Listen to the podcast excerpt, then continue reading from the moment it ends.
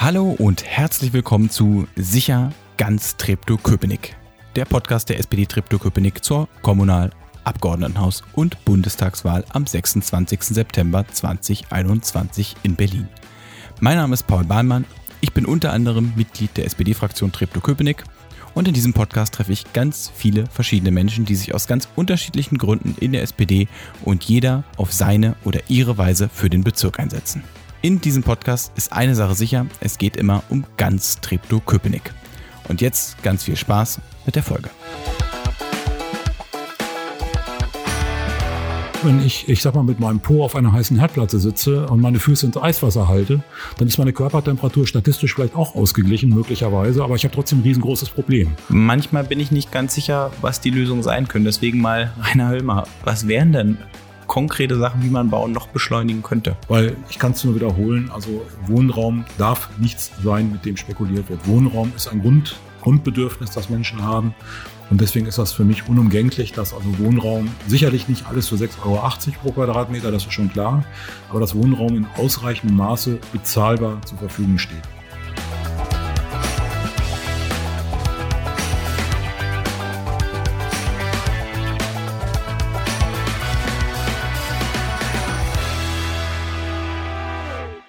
Hallo Rainer.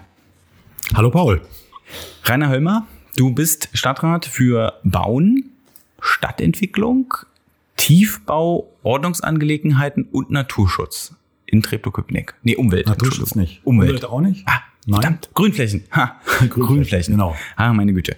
Äh, sollte ich vielleicht wissen. Peinlich. Wir wollen heute uns schwerpunktmäßig auf das Thema konzentrieren, was mir auch am häufigsten begegnet, wenn ich draußen unterwegs bin und mit Menschen über Stadtpolitik rede, nämlich Wohnungsbau, Stadtentwicklung. Ist mittlerweile bei jedem irgendwie, jeder ist irgendwie betroffen davon äh, und ist auch bei jedem mittlerweile angekommen, dass es da Probleme gibt.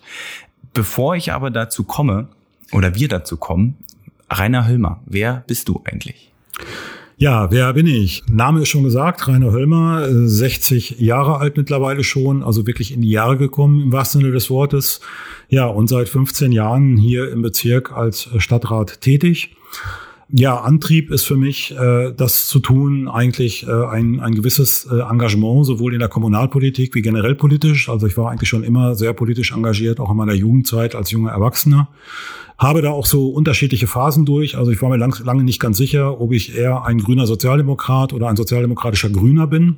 Habe ich dann irgendwann doch dazu entschieden, eher der grüne Sozialdemokrat zu sein und bin dann in die SPD eingetreten. Habe mich da über Jahre hinweg politisch engagiert. Ja, und wie das dann so ist, wenn man äh, politisches Engagement, zeigt und äh, aktiv ist und sich kümmert um die Probleme, die einen umtreiben, kommt es dann manchmal vor, dass man dann auch tatsächlich in irgendwelchen Ämtern landet. Und so war das dann tatsächlich bei mir zuletzt dann auch. Irgendwann war ich dann plötzlich, äh, na ganz plötzlich war es wahrscheinlich nicht, aber äh, war ich dann eben äh, als Stadtrat im Bezirk Treptow-Köpenick tätig bin das momentan immer noch, mache das mit Leidenschaft und sehr gerne. Und ich glaube, es ist auch gelungen, hier im Bezirk eine ganze Menge zu bewegen. Kommst du aus einer politischen Familie oder bist du so einer von denjenigen, der dann in einer Generation geboren ist, die furchtbar politisch war und wo es nicht drumherum ging? Ich komme eigentlich aus einer Familie äh, mit Eltern, die politisch zwar interessiert waren, aber nicht politisch aktiv waren. Und das ist mir immer so ein bisschen aufgestoßen, weil ich mir immer gedacht habe, also Demokratie lebt ja irgendwo auch vom Engagement, vom Mitmachen. Und so schön das ist, wenn man politisch interessiert ist, das ist sicherlich ganz, ganz wichtig, dass man äh, zur Wahl geht, wenn Wahlen sind und so. Das ist alles richtig und alles gut. Habe ich immer den Eindruck gehabt, äh, wenn man Demokratie leben will, wenn man Demokratie bewahren will, weiterentwickeln will, muss man ein bisschen mehr tun. Das kann ich nicht unbedingt von anderen Leuten verlangen. Das muss jeder für sich selbst entscheiden, wie er damit umgeht. Aber ich kann natürlich diese Anforderungen an mich selbst stellen. Äh, und der habe ich dann versucht, eben auch entsprechend nachzukommen. Was hat dich denn politisiert? Gibt es einen Moment oder eine politische Diskussion, wo du gesagt hast, das hat mich dazu gebracht, wirklich aktiv zu werden? Also ich glaube, es war ein Stück weit wirklich äh, Kommunalpolitik. Ich bin in einer Kleinstadt groß geworden, äh, wo es zu meiner Jugendzeit absolut ungewöhnlich war, dass Jugendliche auf die Idee kommen, ihr Freizeitleben, sage ich mal jetzt, selbst zu gestalten und vielleicht auch das ein oder andere auch in die Hand zu nehmen, um nicht nur sich selbst zu bespielen und zu beglücken, sondern das auch noch an andere weiterzugeben. Also will heißen, wir hatten also eine nette, nette Truppe dort zusammen, waren alle recht engagiert und haben gesagt, also es muss ein bisschen mehr in dieser aus unserer Sicht dann doch zu der Zeit recht trostlosen Stadt geben, als das, was läuft. Und wir versuchen jetzt einfach mal ein bisschen was auf die Beine zu stellen. Und das auch durchaus mit einem gewissen politischen Anspruch. Also wir hatten dann wirklich den Ehrgeiz, äh, so eine Teestube für Jugendliche zu machen. Für, wir haben den Ehrgeiz gehabt, Konzerte zu organisieren. Das war in Nordrhein-Westfalen. Wir hatten da ganz gute Kontakte ins Ruhrgebiet, wo es einige sehr gute Bands gab, die auch durchaus politisch engagiert waren. Die wollten wir gern bei uns spielen haben. Und es stellte sich ganz schnell heraus, das geht alles nicht. Die Räumlichkeiten, die grundsätzlich da waren, nein, die werden für sowas nicht zur Verfügung gestellt. Das funktioniert nicht. Es war alles sehr stark äh, kirchlich geprägt, was dort an Jugendarbeit gelaufen ist. Äh, und da haben wir gesagt, okay, dann versuchen wir jetzt wirklich was Eigenes auf die Beine zu stellen. Haben dann in der Tat mit einem Gemeindereferenten aus der evangelischen Kirche, äh, ich sage mal in Anführungsstrichen, einen Verbündeten gefunden, der unsere Gedanken, unsere Ideen dort ein Stück weit unterstützt hat und haben es dann wirklich geschafft, im evangelischen Gemeindezentrum im Keller eine, ja, ein Stück weit, also nicht vollständig, aber ein Stück weit selbstverwaltete Teestube auf die Beine zu stellen, wo dann eben genau solche Sachen auch laufen konnten, wo wir auch das eine oder andere Konzert gemacht haben, was nicht alle im Ort erfreut hat, weil äh, manchen war das dann doch zu kritisch, was da gelaufen ist und passte nicht ganz in die konservative Grundstimmung der Gemeinde, würde ich mal sagen. Gab also durchaus auch dann eine ganze Menge Kritik und Auseinandersetzungen, aber ich glaube, das ist gerade auch für einen weiteren politischen Weg ja ganz wichtig, dass man auch auf Widerstand stößt, dass man lernt, auch mit Widerstand umzugehen, dass man lernt, äh, Diskussionen zu führen, Kompromisse zu finden. Das ist alles das, was letztendlich im Leben dann und auch in der politischen Arbeit weiterhilft. Und insofern war das, glaube ich, eine ganz gute Schule. Jetzt bist du Stadtentwicklungspolitiker in Treptow-Köpenick. Und Treptow-Köpenick, wenn man auf die Karte guckt, ist grün, blau und dann so ein bisschen Stadt.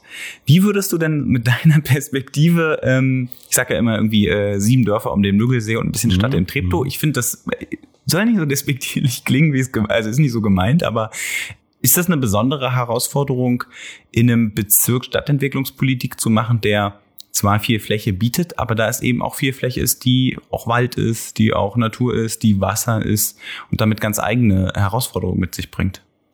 Ich würde es ehrlich gesagt eher als Chance begreifen. Also will nicht leugnen, dass damit natürlich auch das ein oder andere Problem einhergeht. Das ist ganz sicherlich so. Aber es ist natürlich auch eine riesengroße Chance, äh, weil man all das, was ja letztendlich den Lebensraum von Menschen massiv bestimmt, äh, eigentlich schon im eigenen Bezirk hat. Man hat also natürlich die urbanen Räume, die man ein Stück weit auch noch sicherlich dann weiterentwickeln kann. Da reden wir sicherlich auch noch drüber. Das ist ja ein Thema, das uns momentan alle umtreibt, äh, wo im Prinzip dann Wohnen, Arbeiten vorherrschend ist, wo die Gemeinbedarfseinrichtungen sind, wie Schulen, Kitas, irgendwelche Senioreneinrichtungen und so weiter und so fort. Man hat aber gleichzeitig im Prinzip auch die Freizeiträume. Man hat die Sportbereiche, die ja bei uns auch sehr ausgiebig vertreten sind in unterschiedlichster Art und Weise, also von klassischen äh, Hallensportmöglichkeiten über Feldsportmöglichkeiten bis hin zum Wassersport. Also da ist ja wirklich sehr, sehr viel gegeben.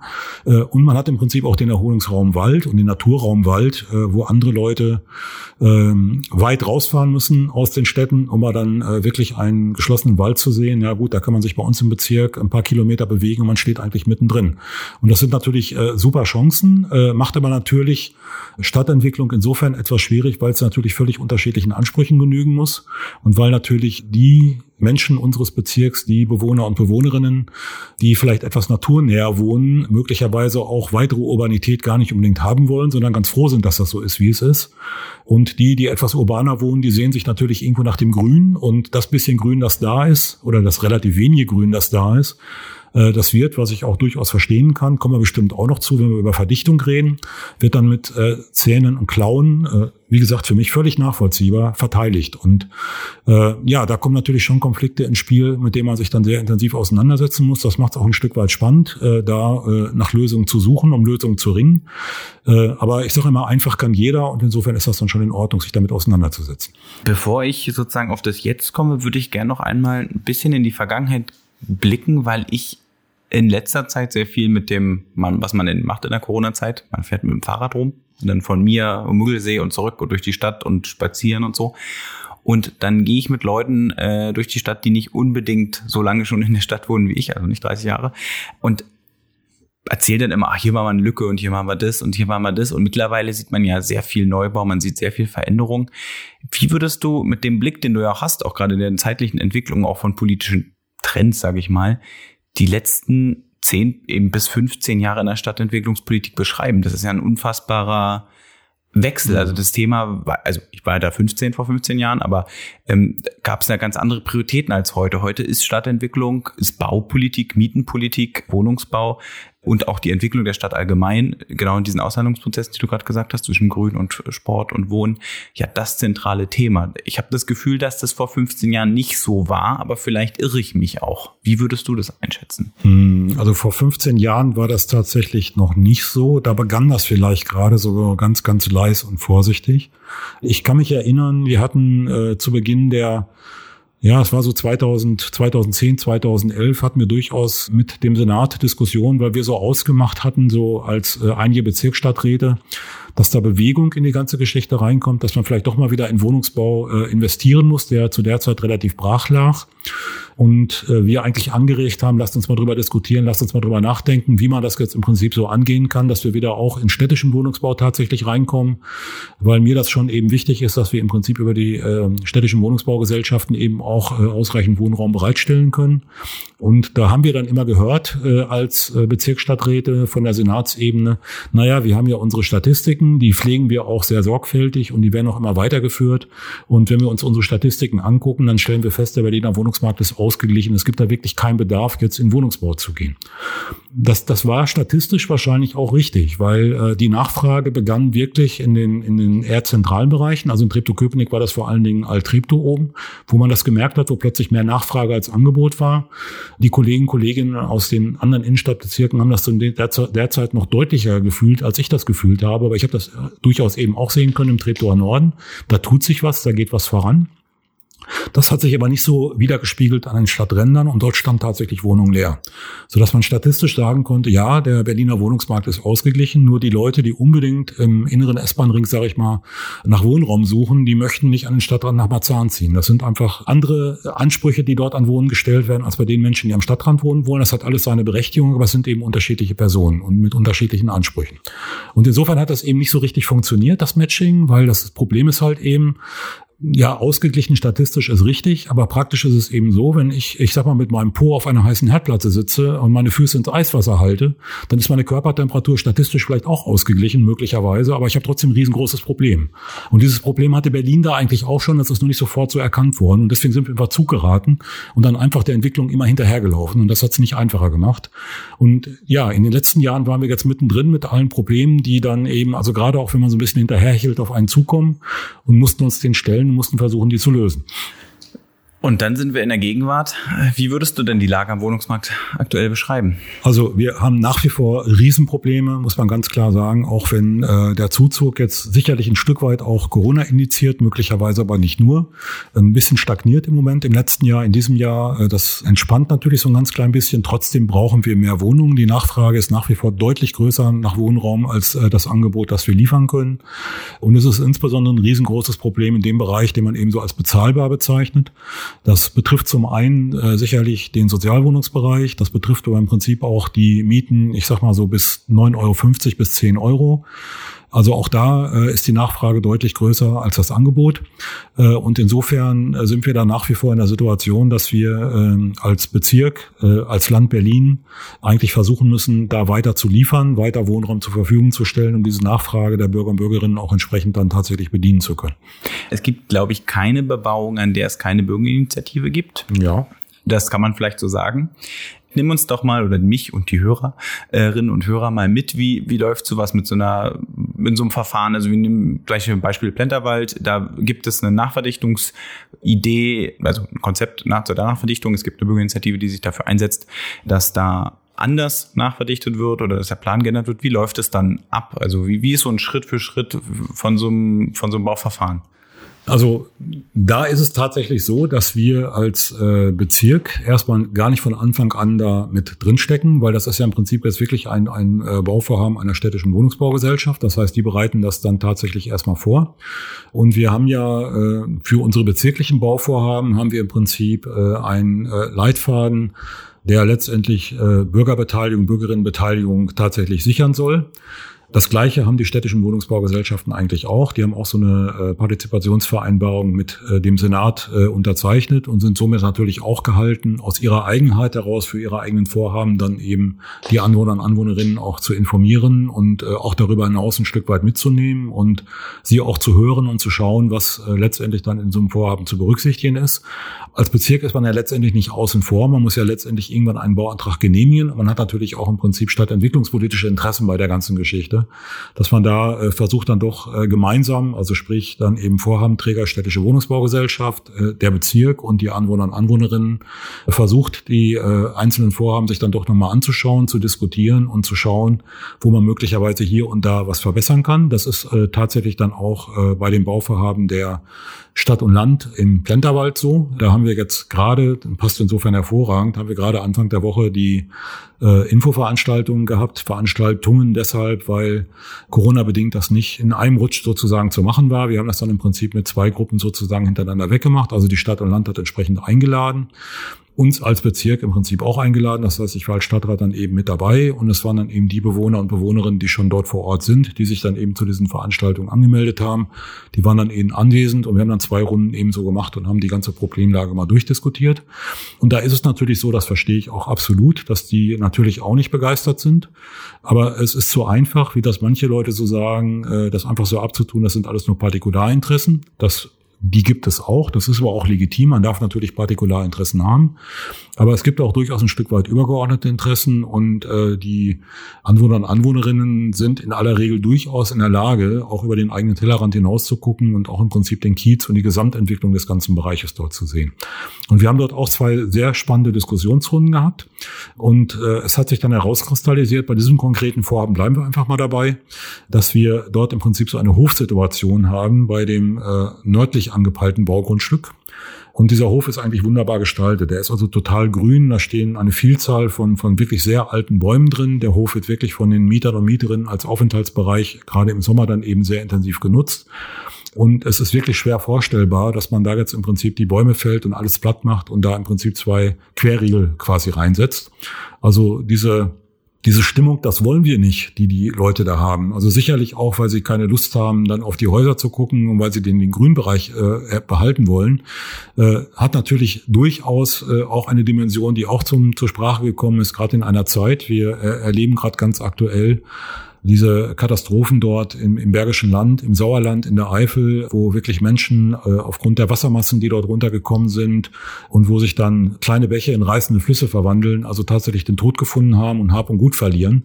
Also wir haben da auch ein klimatisches Problem und dass man also sowas dann eben tatsächlich mit einbezieht und sagt, das ist vielleicht in der heutigen Zeit nicht unbedingt die allerbeste Lösung, einen bestehenden Grünbereich jetzt einfach platt zu machen und da zwei Wohnblöcke reinzusetzen. Da muss man einfach drüber reden, da muss man drüber nachdenken. Und wir haben das dann eben gemeinsam getan. Das war so auch der, der Hauptpunkt, der uns, glaube ich, am meisten in diesen beiden Runden beschäftigt hat. Und wir sind dann zum Schluss auseinandergegangen, dass wir gesagt haben, okay, wir äh, prüfen einfach nochmal. Wir haben nämlich ein Stückchen weiter, also 150 Meter weg, gibt es im Prinzip eine Fläche, die auch dem Land Berlin gehört, die in der Verwaltung des Straßen- und Grünflächenamtes ist, weil dort eigentlich eine öffentliche Grünanlage entstehen soll. Das ist also seit geraumer Zeit so geplant.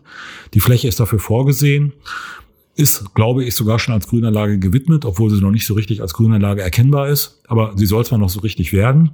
Und wir sind jetzt auseinandergegangen und haben gesagt, okay, wir schauen doch einfach nochmal, ob das nicht sinnvoll sein kann, hier einfach einen Flächentausch zu machen. Also sprich, die beiden Wohnblöcke, die jetzt im Prinzip diesen Innenhof da völlig kaputt machen würden, die einfach dann auf diese Fläche zu setzen, die momentan noch so mehr oder minder brach liegt und diesen Innenhof zu erhalten und den dann vielleicht zur öffentlichen Grünfläche zu machen. Das ist vielleicht ein bisschen ungewöhnlich, dass man so eine öffentliche Grünfläche so zwischen den Gebäuden hat, aber das ist grundsätzlich alles zugänglich, das ist offen, da kann jeder hin. Also insofern ist das auch nicht wirklich ein Problem. Und das wäre zum Beispiel dort ein wunderbarer Lösungsansatz, um das, das größte Problem, das es, glaube ich, bei diesem Vorhaben gibt. Das ist nicht das einzige, aber das ist wirklich das größte Problem, das es bei diesem Vorhaben gibt, wo ich auch voll nachvollziehen kann, dass das wirklich äh, kaum vermittelbar ist, diese, diesen tollen Innenbereich dort, äh, wie man so schön sagt, zu schleifen. Das ist also wirklich kaum verständlich. Dass man da versucht, eben eine andere Lösung zu finden, um das erhalten zu können. Und jetzt müssen wir mal gucken, also man kann da jetzt natürlich noch keine Zusagen machen. Da muss man jetzt mal gucken, was bei der Prüfung rauskommt. Die Stadt und Land hat sich auch sehr klar positioniert, dass sie das auch prüft und grundsätzlich auch bereit wäre, darüber nachzudenken und das gegebenenfalls anzugehen. Und ich hoffe jetzt, dass wir da zu einer Lösung kommen, äh, um da ja vielleicht kein grundsätzliches Einvernehmen letztendlich herstellen zu können, aber letztendlich einen Kompromiss zu finden, wo dann zum Schluss jeder sagen kann, super, wir haben gesehen, man hat sich ein bisschen bewegt, man hat versucht, auf die äh, Anliegen der Anwohner, die ja durchaus eine Berechtigung haben, ich habe das ja gerade versucht deutlich zu machen, dann tatsächlich auch einzugehen und dann im Prinzip einen Weg zu gehen, eine Lösung zu finden, äh, mit der man dann zumindest einigermaßen gut leben kann. Was würdest du sagen, weil es reden ja alle darüber, es muss schneller gebaut werden, es muss mehr gebaut werden, wir müssen da besser werden. Ich verfolge das ja auch mit großem Interesse, weil es ja auch mein Interesse mhm. ist als jemand, der auch gerne mal wieder umziehen würde, muss. Da freue ich mich natürlich immer darüber. Aber ich, manchmal bin ich nicht ganz sicher, was die Lösung sein können. Deswegen mal Rainer Höllmer, was wären denn konkrete Sachen, wie man Bauen noch beschleunigen könnte? Und was bräuchten wir dazu? Also es ist natürlich schwierig, weil man, man kann nicht sagen, äh, das, was wir jetzt alles so berücksichtigen, äh, dass das ist alles Unsinn. Also es ist natürlich wichtig, äh, andere Stellen zu beteiligen. Es ist natürlich wichtig, artenschutzrechtliche, naturschutzrechtliche Dinge zu berücksichtigen. Das hat alles, hat alles seine Berechtigung. Und deswegen ist das eben auch so relativ kompliziert zu sagen, wir hauen da einfach mal irgendwie was weg und dann geht's schneller. So einfach geht's dann eben leider nicht. Also was man eventuell tun könnte oder was dazu beitragen würde, dass es schneller ginge, wäre sicherlich, dass man im Prinzip die Verwaltung, die damit damit befasst sind, einfach personell noch besser ausstattet. Das ist ein riesengroßes Problem, das wir hier tatsächlich in der Verwaltung haben. Insofern ist das fast schon ein Wunder, dass wir äh, diese Anzahl von Wohnungsbaugenehmigungen tatsächlich äh, ja, fabrizieren konnten mit der Personaldecke, die wir haben. Da kann man den Kollegen und Kolleginnen nur immer wieder sagen, ganz große Bewunderung, ganz große Anerkennung. Das ist wirklich Wahnsinn, was die leisten. Das muss man ganz klar und ganz deutlich an dieser Stelle so sagen. Das heißt, eine besser ausgestattete, eine besser aufgestellte Verwaltung könnte dann natürlich durchaus schneller sein. Und man hätte vielleicht die Möglichkeit, wenn das auch äh, in den anderen äh, Ebenen, die man berücksichtigen muss, die man einbeziehen muss, so wäre, könnte man vielleicht Fristen verkürzen. Das wäre also zum Beispiel ein Punkt, wie man schneller werden kann. Wir haben ja im Prinzip einen Durchlauf, wo immer gewisse Fristen zu beachten sind. Wenn man die Fristen reduzieren könnte, weil im Prinzip die Ausstattung so ist, dass es schneller geht, kann man da einsparen.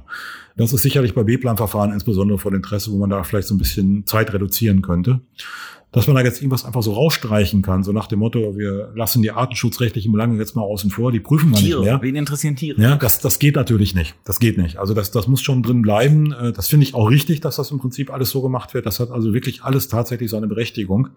Nur man kann vielleicht die, die Durchläufe einfach beschleunigen. Man kann die, die Fristen, wenn alle in der Lage sind, schneller zu arbeiten, die Ausstattung muss dann natürlich stimmen. Man kann die Fristen verkürzen und kommt dann vielleicht einfach etwas schneller zum Ziel. Und ich sag mal, was äh, Digitalisierung anbelangt, da gibt es dann sicherlich auch noch ein bisschen Spielraum. Also wir haben momentan noch das Problem, dass wir im bauenden Bereich quasi noch so ein bisschen doppelt arbeiten. Wir haben also im Prinzip einmal das elektronische Bauverfahren und wir müssen das leider alles in Papierform auch noch nachvollziehen. Das ist natürlich auch nicht unbedingt hilfreich, wenn man das also rein digital machen könnte würde das auch nochmal Beschleunigung bringen. Wir haben jetzt sehr viel über städtischen Wohnungsbau gesprochen, weil der uns ganz wichtig ist. Deswegen forcieren wir ihn. Genau, der städtische und die Wohnungsbaugenossenschaft, die darf man da auch nicht unerwähnt lassen. Das ist zwar formal privat, aber die Wohnungsbaugenossenschaften leisten natürlich auch einen Riesenanteil für die Wohnraumversorgung, gerade auch in diesem bezahlbaren Bereich. Nicht, weil die mit äh, unbedingt jetzt mit, mit 6,70 Euro oder 6,80 Euro einsteigen. Das tun die in der Regel nicht unbedingt. Aber weil sie im Prinzip schon Wohnungsbestände haben, die zum Teil eben doch recht günstig vermietet werden und weil die immer so eine Mischkalkulation machen und weil sie letztendlich eben nicht gewinnorientiert arbeiten und damit natürlich letztendlich auch Mieten realisieren können, die keine Renditen abwerfen müssen. Das ist ein riesengroßer Vorteil und man damit auch letztendlich Mieten hat, die auch über längere Zeiträume relativ stabil sind. Und insofern sind das sind die Wohnungsbaugenossenschaften ganz wichtige Partner, auf die kann man eigentlich gar nicht verzichten. Ich möchte noch einmal zu dem privaten Wohnungsbau, weil ähm, ich meine, den gibt es. Der ist da. Und dann gibt es so für mich als äh, jemand, der sich das anguckt, immer so zwei Paradoxien. Zum einen habe ich dann Mietpreise beim, beim privaten Wohnungsbau, die irgendwo aktuell, glaube ich, oberhalb von 18 Euro liegen, was holy äh, moly, mhm. also das ist wirklich super viel. Selbst wenn man ein überdurchschnittliches Einkommen hat, ist das kaum noch zu tragen. Oder man hat Eigentumswohnung. Du hast vorhin schon drüber gesprochen, dass sehr viel ähm, über die Spekulation stattfindet. Wie funktioniert dann spekulativer Wohnungsbau oder wie funktioniert dann Wohnungsbau für 18 Euro? Weil wer kann denn da einziehen? Also ich verstehe es oft nicht. Also die Wohnung auch, auch bei dir, das gleiche gilt ja auch für die Eigentumswohnung. Also die Eigentumswohnung mittlerweile bei einem Quadratmeterpreis von fünf, sechs, siebentausend Euro. Das kann, also ich kannte mal eine Zeit, da hat man in Prenzlauer Berg gesagt, oh, viereinhalbtausend Euro, das ist ja vollkommen lächerlich.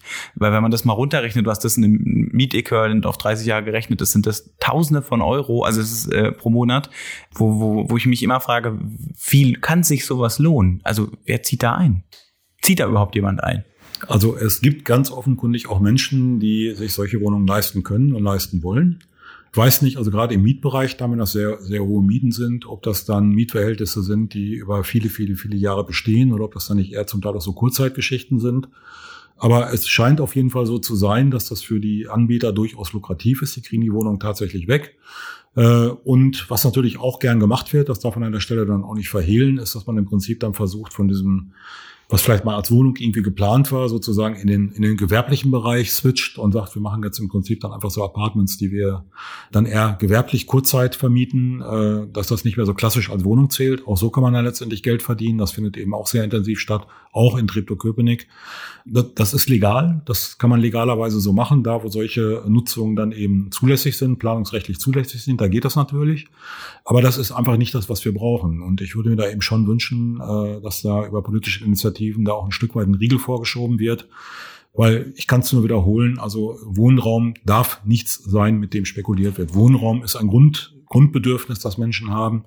Und deswegen ist das für mich unumgänglich, dass also Wohnraum, sicherlich nicht alles für 6,80 Euro pro Quadratmeter, das ist schon klar, aber dass Wohnraum in ausreichendem Maße bezahlbar zur Verfügung steht. Und dass für jemanden, der 6.000 oder 7.000 Euro pro Monat verdient, dass da was anderes bezahlbar ist, als für jemanden, der mit 1.800 Euro rumkommen muss, das ist auch völlig klar. Und da kann man, glaube ich, auch durchaus ein Stück weit differenzieren, das ist in Ordnung. Aber es muss unterm Strich, muss es eben bezahlbar bleiben. Ich, ich möchte noch mal auf die Fragespekulation eingehen, weil ich finde, du bist in einer ganz interessanten Rolle. Du bist der Baustadtrat, der oft Sachen nach Recht vor allen Dingen prüft und wenn sie rechtlich zulässig sind, dann kann man sie leider nicht verhindern. Äh, selbst wenn man es gerne wollen würde, ähm, ist es eben die Aufgabe eines Verwaltungschefs in dem Fall, das Recht durchzusetzen und sich nicht darüber hinwegzusetzen, weil das wäre dann ja ein bisschen verrückt. Und du hast es eben schon gesagt, die Spekulation muss aufhören. Was sind denn so Aspekte, wo, worauf wird spekuliert? Wie funktioniert das? Und wo würdest du sagen, da, da müsste man rangehen? Hier bräuchte man eine, eine, Maßnahme, da bräuchte man eine Maßnahme, um da, daran zu gehen. Jetzt von bundespolitischer Sicht. Wir haben ja auch Bundestagswahl am 26.09. Also ich bin, ich bin wirklich der Meinung, dass man äh, Mietpreise einfach nach oben deckeln muss. Also äh, der Mietpreisdeckel, so wie Berlin das versucht hat, der hat ja jetzt leider verfassungsrechtlich so nicht äh, äh, standgehalten. Äh, ich weiß auch nicht, ob der Ansatz richtig ist, im Prinzip alles dann auf einem gewissen Niveau einzufrieren, weil ich habe das gerade eben schon angedeutet, es gibt natürlich schon Leute, die auch ein bisschen mehr bezahlen können.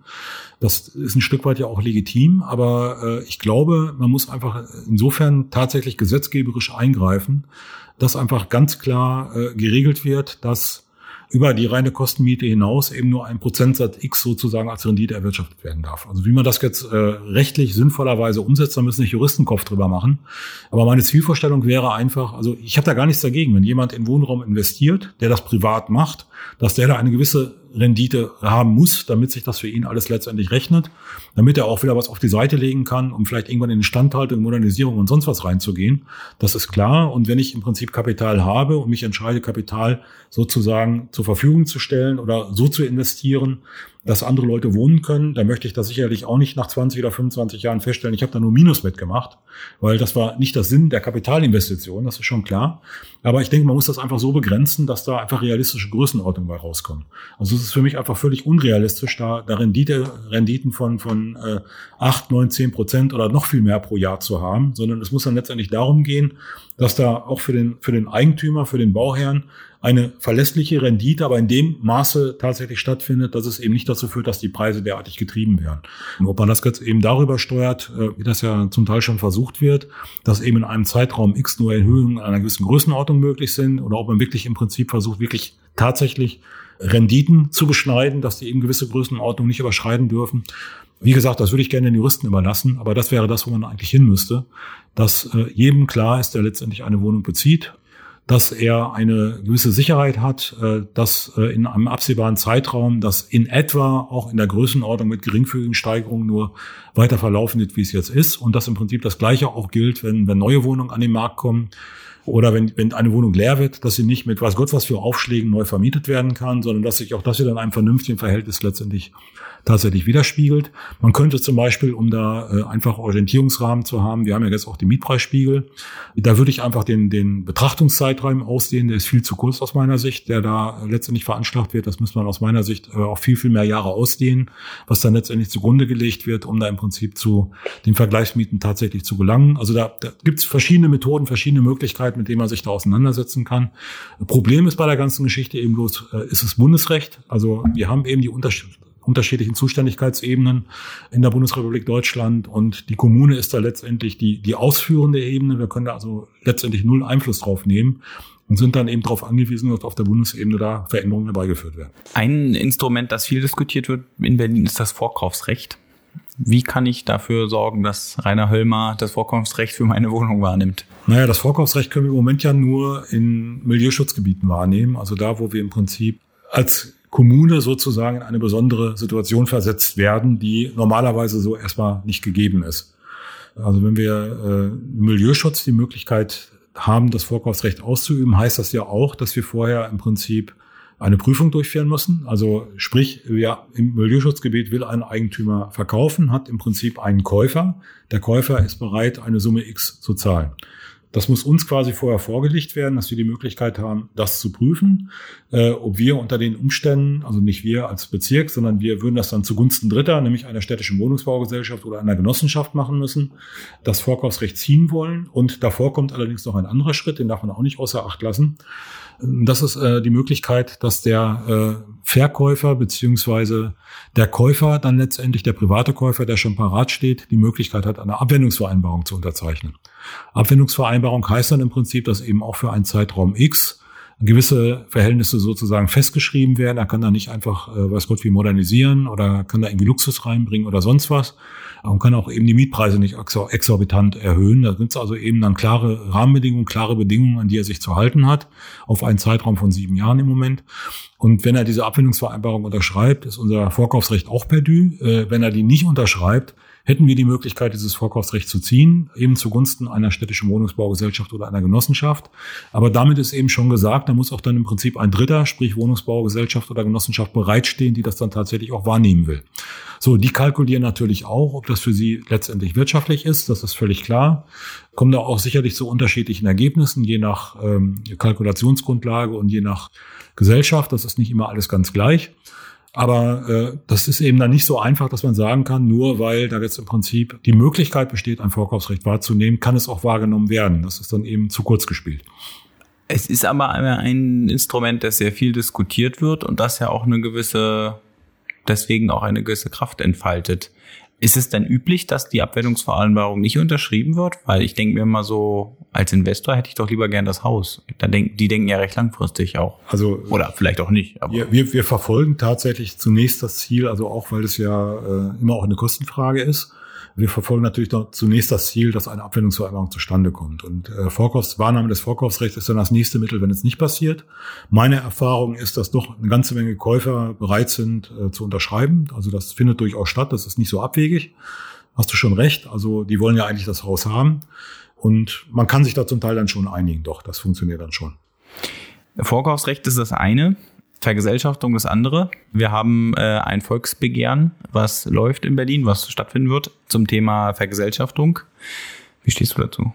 Also Vergesellschaftung ist für mich in einem demokratischen Rechtsstaat äh, eigentlich normalerweise das letzte Mittel. Also das, das kann man unter gewissen Umständen, kann man das ziehen, muss man vielleicht auch ziehen. Aber äh, man sollte es, glaube ich, nicht inflationär machen. Ich stehe da, stehe da so ein bisschen skeptisch der ganzen Geschichte, ehrlich gesagt, gegenüber. Äh, ich kann das verstehen, dass viele Leute sagen, das kann nicht sein, dass die im Prinzip mit Wohnraum, den wir dringend brauchen, ich habe das eben auch schon gesagt, Grundrecht wohnen, dass da so eine Abzocke betrieben wird. Das geht natürlich gar nicht und die muss man ganz endlich mal die rote Karte zeigen und muss mal deutlich machen, so funktioniert das nicht und jetzt werdet ihr eure Wohnung los. Kann ich als, als politischen Anspruch, als Forderung durchaus ein Stück weit nachvollziehen. Ich würde aber trotzdem dazu raten, das äh, doch nochmal ein Stück weit rationaler zu betrachten und sich da nicht nur von Emotionen leiten zu lassen, so berechtigt die vielleicht auch sein mögen. Weil was passiert dann? Es passiert eigentlich Folgendes. Wir haben eine Anzahl von x Wohnungen, die alle einen gewissen Wert haben. Da streiten sich momentan die Gelehrten. Äh, der Senat setzt im Prinzip den Wert deutlich höher an als die Initiative. Ich vermute mal, wie das häufig in solchen Situationen ist, dass die Wahrheit irgendwo in der Mitte liegt. Sagen wir einfach mal, um irgendwo in der Mitte zu landen, das hat, die ganze Chose hätte einen Wert von, von 24 Milliarden. Einfach mal so in den Raum gestellt. So, diese 24 Milliarden müssen ja irgendwie aufgebracht werden. Und natürlich gibt es da verschiedene Finanzierungsmodelle, die das auch über viele, viele Jahre zu strecken vermögen. Das hat die Initiative auch ein Stück weit vorgerechnet. Aber ich glaube, ganz hundertprozentig so wird es nicht laufen. Man wird da schon noch ein Stück ins Portemonnaie greifen oder in die Kasse greifen müssen. Wird auch Schulden für das Land Berlin aufnehmen müssen, was auch sehr schwierig ist, weil wir haben die Schulden schon wieder hochgefahren.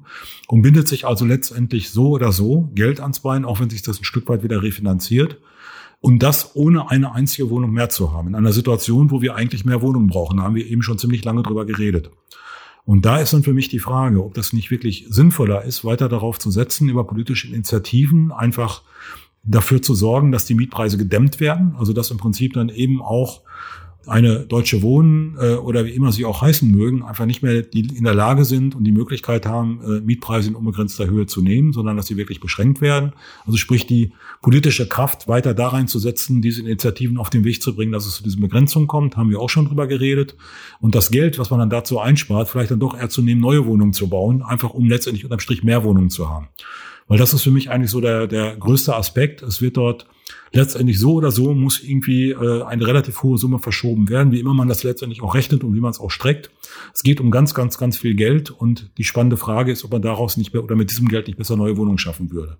Und das ist meine Skepsis, die ich an der Stelle habe und weswegen ich auch denke, dass man das nochmal sehr rational durchleuchten sollte und dass es vielleicht dann doch besser wäre, das Geld, wenn man schon Geld investieren will und wenn man als Land Berlin mehr Geld locker machen will, als man das momentan tut, ob man das nicht besser in Neubau investiert. Die Initiative sagt ja auch, äh, sie wollen die Mieten derjenigen, die dann äh, städtisch werden oder äh, das soll eine Stiftung werden oder eine Körperschaft des öffentlichen Rechts, die werden dann gesenkt auf, weiß nicht, vier Euro noch was. Und damit würde dann der Mietspiegel für alle sinken. Ich habe das nicht ganz verstanden, wie es funktionieren soll. Ich sehe es wie du, ich bin grundsätzlich, finde ich die Idee total toll, aber ich, mhm. die, die Praktikabilität erschließt sich mir nicht. Deswegen mal kurz gefragt, wie, also kann es funktionieren, dass man über die Senkung der Mieten in diesen 200 von mir ist auch 300.000 Wohnungen, äh, dann den Mietspiegel indirekt für alle anderen senkt.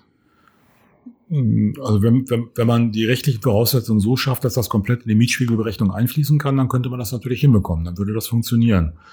Nur Frage bei der ganzen Geschichte ist natürlich wieder, wenn man im Prinzip nicht nur letztendlich ja Kosten mit dem Erwerb dieser Wohnung hat, sondern sogar noch die Mieten senkt, ist es natürlich noch schwieriger, das irgendwie zu refinanzieren. Ja, also, also ich, ich kann das noch nicht so richtig rational nachvollziehen, wie das tatsächlich dann tat, äh, funktionieren soll und so ausgehen soll, dass das Land Berlin dann nicht mit dem Rücken an der Wand steht. Und äh, wir haben das ja schon einmal durch. Also wie, das Land Berlin hat ja schon mal den Fehler gemacht, äh, weil die Notlage riesengroß war, finanziell, Wohnungen zu verkaufen. Äh, und also in so eine Situation, dass man äh, im Prinzip handlungsunfähig wird, weil man überschuldet ist, sollte man, glaube ich, das Land nicht mehr bringen. Also ich finde es schon sehr wichtig, dass das Land die Möglichkeit hat, in den Wohnungsmarkt entsprechend einzugreifen, städtische Wohnungen, also oder anders formuliert, die städtischen Gesellschaften auch so zu unterstützen, dass Wohnraum auch saniert werden kann, dass Wohnraum auf einem gewissen Stand gehalten werden kann, weil wenn letztendlich ganz viel äh, in äh, Anführungsstrichen Gemeineigentum ist oder in städtischer Hand ist, weil man nicht mehr das Geld hat, die Wohnung vernünftig in Stand zu halten, ist ja auch gegengeholfen. Also dass das also mir leuchtet das noch nicht ein, dass das tatsächlich der, der große Wurf sein soll. Ich persönlich bin nach wie vor der Meinung, es ist sinnvoller, wenn man Geld in die Hand nehmen will, das in den Neubau zu stecken und ansonsten über politische Initiativen, über entsprechende rechtliche Initiativen äh, zu versuchen, äh, Preise zu dämpfen, zu deckeln, äh, dass sie nicht in ungeahnte Höhen schießen können. Ich glaube, da ist letztendlich allen mehr mitgeholfen. Wir haben jetzt viel über Wohnungsbau geredet, über Mieten, über Vergesellschaftung es gibt ja noch das allgemeinere Thema Stadtentwicklung, wo ich nur ganz kurz nochmal die Frage stellen will, was siehst du als die große Herausforderung in der Stadtentwicklungspolitik in den nächsten Jahren? Ganz nicht unabhängig von Wohnungsbau, aber vielleicht mal eine Ebene höher gedacht. Es ist, man muss das nochmal sagen an der Stelle, es ist natürlich äh, Miete, Miete, Miete. Das ist das, was uns momentan massiv umtreibt. Also Wohnen, Grundrecht Wohnen, sag ich mal, in allen Facetten. Das wird ein ganz großes Thema bleiben. Das nächste große Thema äh, als Einzelthema ist Verkehr. Auch das wird uns, glaube ich, ganz massiv in den nächsten Jahren beschäftigen. Und das, was letztendlich oben drüber steht, ist natürlich lebenswerte Stadt, lebenswertes Wohnumfeld, auch vor dem Hintergrund der äh, klimatischen Entwicklung, die wir haben und die wir momentan in gewissen Ausprägungen erleben. Wie kann man Stadt so umgestalten, dass also im Prinzip auch ein relativ eng besiedelter urbaner Raum in der Lage ist, äh, mit den klimatischen Veränderungen so umzugehen, dass es trotzdem irgendwie wohn- und lebenswert hier bleibt und dass wir nicht alle nur noch ächzen und stöhnen unter den Bedingungen, die da jetzt letztendlich geschaffen sind und ja, dass dann solche Sachen passieren, wie wir sie momentan gerade in, in Eifel, Bergischem Land und äh, Nordrhein-Westfalen überhaupt da erleben, dass da ganze Dörfer, ganze Orte unter Wasser stehen, das möchten wir alles nicht hier. Also insofern glaube ich, muss die Stadt einfach ganz anders aufgestellt werden, dass es mehr eine, eine, eine grüne Stadt wird, eine atmende Stadt wird, eine wirklich eben auch vor dem Hintergrund der Klimaveränderung eine klimagerechte Stadt wird. Das ist, glaube ich, die Herausforderung, die wir übergeordnet tatsächlich zu bewältigen haben. Das ist dann eben auch ein großes Thema für die Stadtentwicklung, das ist ganz klar. Aber man wird ein Stück weit auch ressortübergreifend agieren müssen. Rainer, meine obligatorische Abschlussfrage ist, wenn du König von Deutschland wärst und du könntest eine Sache ändern, welche wäre das und wie würdest du sie ändern? Also König von Deutschland heißt es, dass es trotzdem realistisch sein muss oder darf man äh, Wunschdenken hier praktizieren? Also Oliver hat das, Oliver hat gesagt. Auch ein er, König hat ja nur gewisse Möglichkeiten. Ja, das stimmt. Oliver hat äh, sogar zum Beispiel gesagt, er würde den, was war das, den Egoismus abschaffen. Also du kannst sehr hochgreifen.